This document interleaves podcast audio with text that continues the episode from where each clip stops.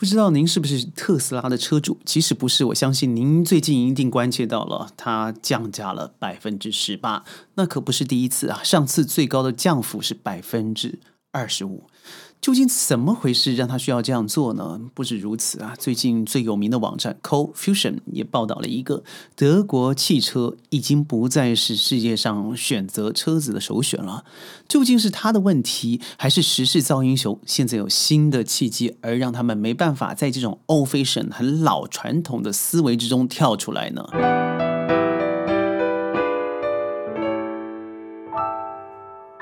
欢迎各位加入今天的沙世界，我是 Sheldon。在 Broadcast 里头，很多人问轩呢，为什么我要从宣讲会改成沙世界，一沙一世界嘛？所以人的渺小啊，他绝对不是用一次的讲话或是一次的学习，甚至一生的学术研究能够所了解的。正如佛家所说了，我们在海边所捞起来的沙粒啊，那是亿兆万中的机会。所以，我们但愿从沙世界，从自己微小的力量，能够开始建造一个一沙一世界的美好世界。就这样如此。呃，题外话，那我们说回来，德国汽车好了，为什么那么有感呢？这是因为，呃，您知道吗？Sheldon 最近拿到车了，终于啊，这个车也是周转难眠。为什么呢？我想要订个这个电动车。那从原来的 iB 呃这个。B N W 不是 I B，B N W 就 I X 系列 I X Four X Five 先定了，也付了高额的定金。那时候因为疫情啊，所以要等，人家说最少等十二个月，咱们也就等了。在途中又发现了韩国的 Hyundai 的 I I Ionix Five，呃，又再有了 Kia 的这个 E P Six，这都是全世界的名车。直到后来您看到 B Y D 也好，长城也好的 Oracle Kate，或者是最近在全世界卖的极度火红的 Auto Three B Y D。那都是早就把 B N W I X 就是 Sheldon 第一次订的这个车啊打到爆。为什么？立刻不是只是成为全世界最热卖的电车，同时啊，在纽西兰、在欧洲都成为 E V 车类的 Car of the Year。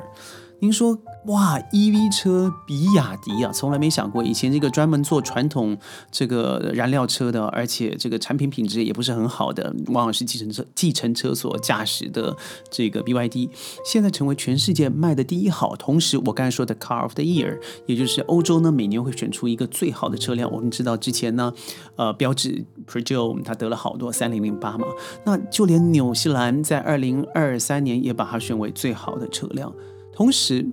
销量来说，它轻轻松松的完败了谁呢？Tesla，BYD 现在已经是全世界不但是民用车，也是商用车最大的制造厂商。也就是说，它不论在在左驾或是右驾，我们都知道右驾的话就在中国的徐州徐州生产的嘛，它都已经达到了一个世界要求，而且最恐怖的欧盟安全评价就是 NCAP 的五颗星。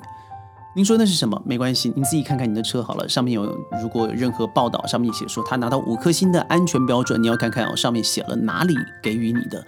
全世界有 Asian，有 Middle Eastern，有美国北美的，还有一个最难要求最高的，也就是欧盟。我说的 NCAP，他拿的就是欧盟的五颗星。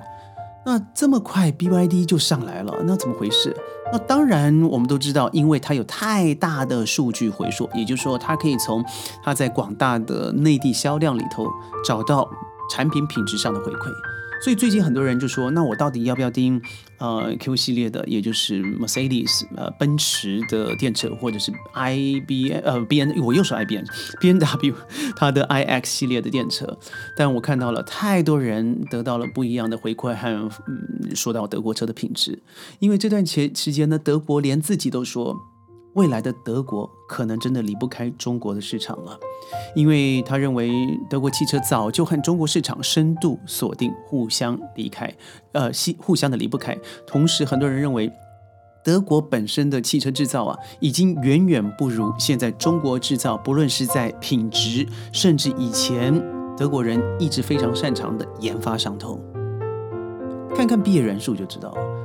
中国拥有全世界百分之七十三以上的这个理工科的毕业人口来自于来自于中国，这什么意思？整个世界啊，每年毕业生里头有七成的这个就读理与工的这些毕业学子们是从中国生产的。也就是说，不论是大数据而已，它可以从真正最根本的研发着手。我们来看一下过去的数据：二零二一年，德国汽车在中国销售了五百八十万辆。占德国企业全球啊销量的四，嗯，这个百分之二十五，大概是二点五成了啊。在二零二二年，德国大众在中国的销量就达到了三百三十万辆，那是二零二二年，二零二三还没出来嘛，对不对？但是这个数字呢，占了多少？将近全球的一半，百分之四十五。在品质方面呢，在二零一九年做的研究啊。他们认为，就是我们对对消费者做的报道认为，嗯，有百分之六十的人认为他选车的时候，他会认为德国车的品质好。但是到了二零二二年，尤其是现在电车全球大火爆以后，他们认为他会选择中国的汽车，主要的原因是因为品质、价格。哇，这个虽然不是一个相比可以互相比较的数字，但我可以看到的是什么？当初本来咱们对德国车认为它就是一个不只是品牌、价值、品质。最优秀的领导者，到了现在，当我们的首选认为不是只是比较所谓的性价比啊价格，而是因为它本身的品质让我觉得嗯值得信赖。中国汽车果然是上来了，当然这也要谢谢过去德国在中国过去四十年的扎根哦。从一开始的呃 Volkswagen 进入开始，到了欧迪的高级车也在中国内地生产。所以您知道吗？不止如此，我觉得中国汽车汽车还有一个非常大的潜力，就是现在的中国内地每一千人拥有一百一十辆的。汽车，而美国人一千人拥有七百五十辆的汽车，按照这样估计的话，中国的长期市场潜力达到了五千万辆新车的。也就是说，如果我们一辆新车以二十万人民币人民币来算的话，这里将会有十万亿元人民币的商机。也就因为如此啊，环保就成为一个最重要的话题。也就如此，像 Volvo 在二零二八年到二零三五年之间会开始大大的减少生产。燃油车，这也不是只有 Volvo 了，几乎世界上主要的大厂都已经如此宣誓了。但现在德国不反对吗？日本不是反对吗？为什么？因为他们本身就是最大的燃油车的出产国啊。以 Sheldon 本身的经验好了，您说的 B N W X Five X Three 啊，Mercedes 的呃两台 SUV，呃，Sheldon 都有经验。那现在 Sheldon 也拥有这个中国内地制造。最新的这个电动车，那我怎么做比较？我可以坦白的跟你说，我觉得我之前开的 Mercedes 的 SUV 啊，这台车还有我现在所开的这台中国的电子呃这个电子车电池车。我觉得两个是旗鼓相当的，只是我更享受的是现在这一台中国的 EV 车款。为什么呢？驾驶上面更有乐趣，而且整个的布局更符合人性。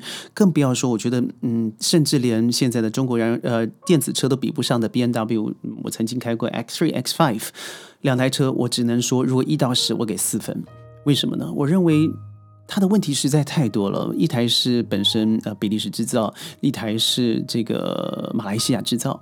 那我觉得问题多的就是我一直要麻烦着小问题要送回厂去。虽然办公室旁边就有厂，但是每天这样子来回，你会觉得自己花了这么多钱没有得到这样的品质以外，在驾驭上面的感受，尤其这台 X Five，我觉得每次坐下去啊，就觉得自己像开战车。我甚至一度怀疑我是不是买错了，买到了柴油车。我为什么可以这么说呢？因为我本身就是驾驶者，我是拥有者，我也在 B N W 这个品牌上面将近有八到十年的经验。所以，为什么人家会觉得德国制造不香了？我觉得一个部分是我们要付付出这么多的费用，第一个进口税，第二个事情是，嗯，我们所看到的品牌和我们得到的享受啊，真的不成正比。所以，嗯，很多人现在讨论了，这个德国车不香了，德国制造不行了。很大的原因是因为他们有就像是一个大象甩尾，它不容易，它有太多东西要转型。但在内地，尤其汽车上，呃，从模仿开始，到了这个我们不说弯道超车了哈，我觉得是换道超车的过程。我觉得从大数据的的体验，还有整个政府给予的帮助和加持，它的确给很多的内地车更大的竞争力。也就因为如此，Tesla 特斯拉不得不降价，再降价，再降价来应战。不要说 Tesla，你看看最近的 Toyota，Toyota 是买一送一啊！而且我朋友买了 Honda 嘛，在在内地上海好不容易抽动了号码，那他买这个传统车型，他买的时候让他唯一选择这车款的原因，是因为有四十 percent 的折扣。您敢相信吗？十万块钱变六万块钱，而且同时还送了一大堆的这个附加配件，但是以前不可能发生的。那为什么？也就相形之下，因为内地车的车款。还有品质、车价，还有之后的这个保固，已经可以，不，我不要说完胜好了，我觉得已经可以和对手平起平坐。那我何必花这么多的钱来，嗯，去补贴嗯外国的车辆，然后让自己每天送去厂里头修修修整呢？对吗？我觉得。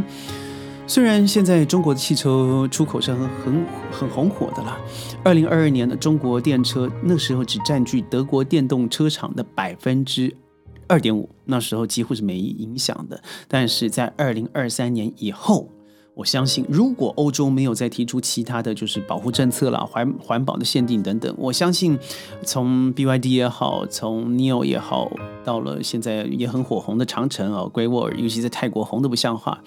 它肯定会在国外兴起一大批、一大波的这个新能源车的一个风浪。看看现在的 BYD 啊，它有个全世界的专利，这个叶片式的这个电池排列法，那会减少整个车子在因为碰撞或者是意外的时候的燃烧情形。所以这一点，Tesla 怎么可能不急呢？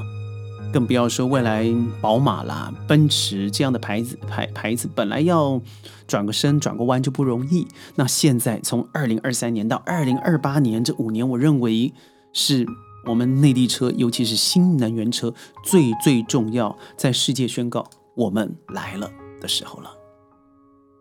我是谢登，沙世界，我们下次云端见，拜拜。